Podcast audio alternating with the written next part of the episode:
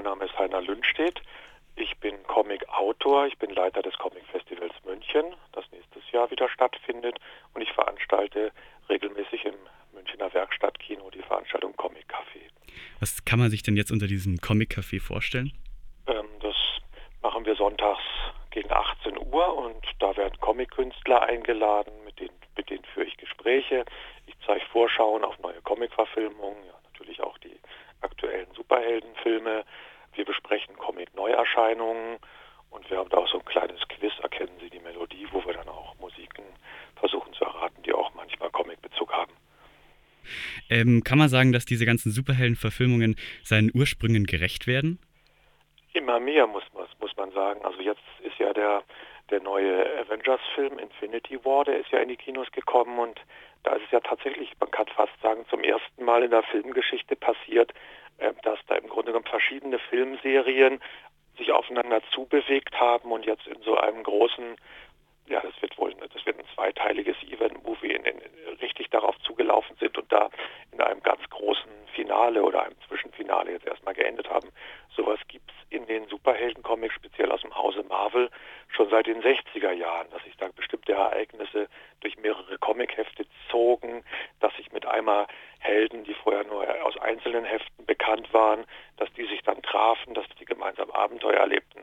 Das war schon eine Sensation und das machen die im Kino jetzt ja auch, dass sich, dass die, die, die, diese ganzen Helden, die erst einzelne Filme hatten, dass die aufeinandertreffen und gemeinsam was erleben.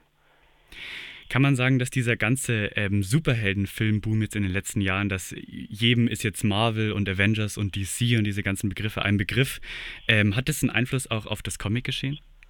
Also der Panini-Verlag, der hier in Deutschland sowohl die Marvel als auch die DC-Comics vertreibt, der hat mal gesagt, dass im Grunde genommen, oder da haben ein paar Mitarbeiter mal gesagt, dass im Grunde genommen die Filme gar nicht sich so positiv auf die Verkaufszahlen gewisser Serien auswirken. Es gibt ja jetzt auch sogar in dem Superheldenfilm eigentlich auch schon wieder Filme, die schon wieder in eine ganz andere Richtung gehen. Man sieht es irgendwie Deadpool an, der sich selbst komplett auf die Schippe nimmt oder so etwas wie Logan, der mal irgendwie einen wahnsinnig ernsten Western in diesen Superheldenfilm rein, reinbringt oder vor ein paar Jahren auch schon The Dark Knight von Christopher Nolan. Ähm, was sagst du da dazu? Findest du das toll, dass man sich jetzt auch was traut im Film? Also ich, ich habe auch im Comic habe ich eigentlich am, am meisten Spaß dran, wenn da Geschichten erzählt werden, die auf eigenen Füßen stehen. Also von daher stehe ich dieser ganzen Sache jetzt ein bisschen skeptisch, skeptisch gegenüber, wo das alles so zusammengeführt wird. Also mir machen Filme sehr, sehr viel Spaß, wo, wo man sich auf Charaktere, die interessant sind, wie Wolverine oder Batman konzentriert. Und von daher mag ich die Filme eigentlich auch fast.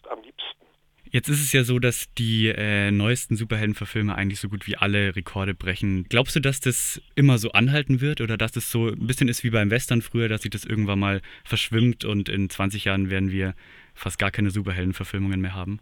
Also ich habe die Zahlen jetzt nicht ganz vor Augen, aber ich das richtig sehe, der erste Deadpool nur so 30, 40 Millionen gekostet und jetzt der, der, der Avengers Infinity War, der hat, hat so angeblich 400 Millionen gekostet. Da ist natürlich auch die Frage, wie weit die Einspielergebnisse da wirklich noch äh, oder wirklich dann noch zur Kostendeckung beitragen. Und ich weiß nicht, das wird auch nicht immer so weitergehen, dass die Filme, dass die Filme immer teurer werden. Also da wird man, wird man auch umdenken müssen. So jemand wie Robert Downey Jr., den, den kann man sich wohl irgendwann auch einfach gar nicht mehr leisten.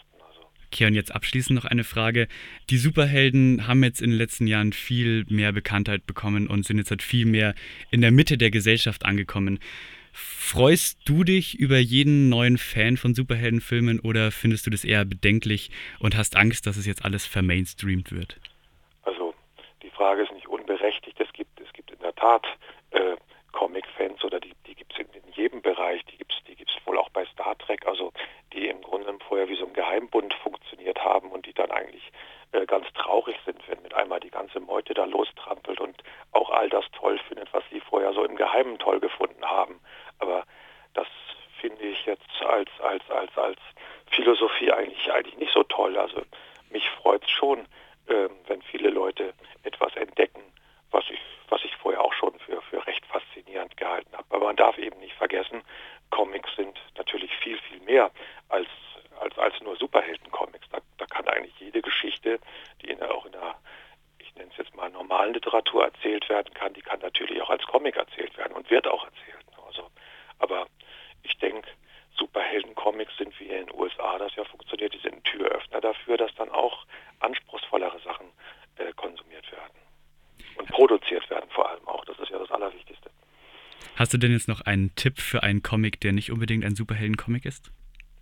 Ich sage immer, die alten Asterix-Dinger, die sollte man sich, die sollte man sich auf alle Fälle mal reinziehen und dann äh, Maus von Art Spiegelman, das ist auch ein, ist auch ein Augenöffner, ein Comic über, über den Holocaust als Fabel im Tierreich spielt, gleichzeitig als Rückblende über äh, einen Vater, dessen, dessen Sohn sich von ihm entfremdet hat. Und also das ist schon ein ganz großartiger Comic, ganz, ganz simpel gezeichnet, aber, aber sehr, sehr anspruchsvoll und ansprechend erzählt. Und so gibt es natürlich viele Sachen. Persepolis zum Beispiel, über, über Arabien. Also ja, da gibt es genug zu entdecken.